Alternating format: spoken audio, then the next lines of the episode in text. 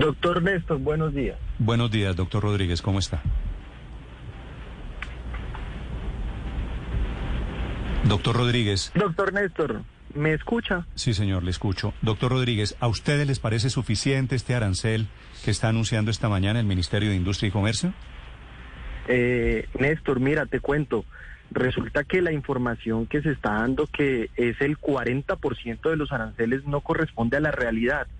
Como muy bien lo anunciaron ustedes, solamente es de 0 a 10 dólares. Cuando nosotros miramos el total de las importaciones que ingresan al país, solamente ahí ingresa el 2%.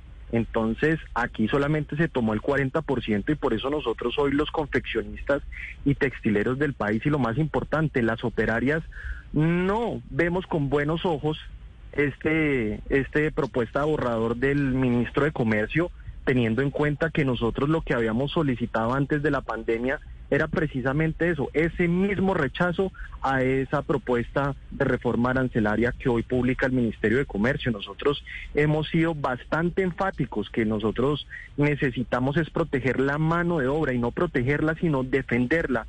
Yo pienso, eh, Néstor, que aquí hay una cosa muy importante y que hay que dejarla muy clara, es que esto aquí no va a encarecer los productos como se... ¿Cómo, no, cómo no se encarecería un producto con un arancel? Arancel es impuesto a las importaciones.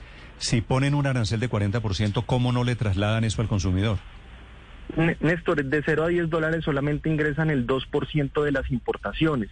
Después de los 10 dólares está la propuesta del 15 más 1,5.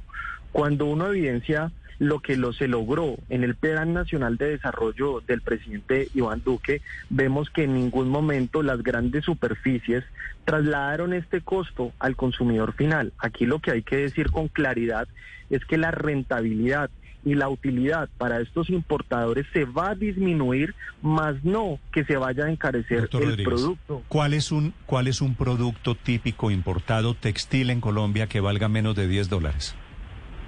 Eh, calcetines, camisillas, pero resulta hoy más curioso que cuando uno mira muchos de estos productos... ¿Calcetines y camisillas es lo que llamamos en Colombia medias y camisetas? medias y camisetas. Ok, ¿Y, ¿Y, cuáles son los productos típicos de más de 10 dólares que tendrían un impuesto, un arancel de 15%? Eh, pantalones, camisas, blusas, chaquetas, suéteres, que ahí es donde está el grueso de lo que en verdad en Colombia se importa. Y nosotros hemos evidenciado que cuando eh, el, el Congreso de la República tuvo a muy bien defender la industria nacional, precisamente nunca se encarecieron las prendas de vestir, sino que vuelvo y te, y te recalco que lo que pasó es que los márgenes de rentabilidad y de utilidad de las grandes superficies se disminuyeron. La que hoy los consumidores nacionales no solamente pueden comprar el producto nacional, sino también importado. Y nosotros no estamos en contra de eso. Nosotros en lo que sí estamos en contra es que aquí el país tiene que tomar una decisión. O producimos esos minutos de mano de obra en el país o por el contrario nos dedicamos a importar minutos de mano de obra. Doctor Rodríguez, explíqueme su teoría de que aumentar, poner aranceles, poner impuestos no encarece los productos? En el margen que está hoy la propuesta borrador del Ministerio de Comercio, como te digo, son solamente el 2%. No, pero, pero, también hay un impuesto de 15% para los que valen más de 10 dólares. Sí, en este momento, en este momento, Néstor, eh, está rige el 15%. Se le agregó más 1.5 dólares por kilogramo bruto. Te pongo por ponerte un ejemplo. ¿En, ¿En porcentaje equivale a cuánto? Eso depende la prenda de vestir, pero por ponerte un ejemplo, digamos hablando del mismo precio de los de los de los calcetines, estamos hablando de alrededor de 282 pesos hasta máximo 301 pesos. O esa no va a ser que hoy un importador 301 pesos por, por un par de medias? Por, por una, perdón, por una camisa de acuerdo al al código 61 del, del capítulo 61. Estamos hablando de 302 pesos. ¿Subiría una camisa 300 pesos, una camisa importada, dice usted?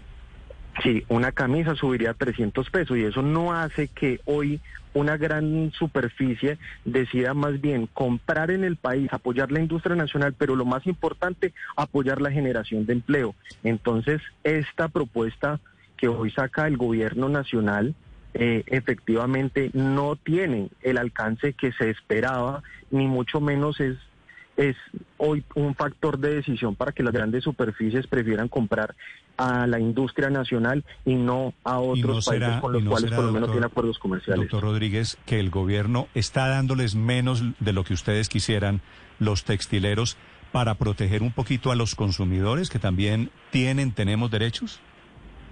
No, claro, los consumidores tienen todos los derechos y yo por eso digo aquí lo que nos hemos decidido y lo que tenemos que apostarle es precisamente a defender y a apoyar la industria nacional, que eso no se traduce más que en empleos. Hoy si las personas no tienen un salario, pues muchísimo menos van a tener con qué aumentar el consumo. Aquí lo que está en juego también es la reactivación económica del país, teniendo en cuenta que dentro del sector manufacturero el que más aportó a la pérdida de empleos precisamente fue el sector moda.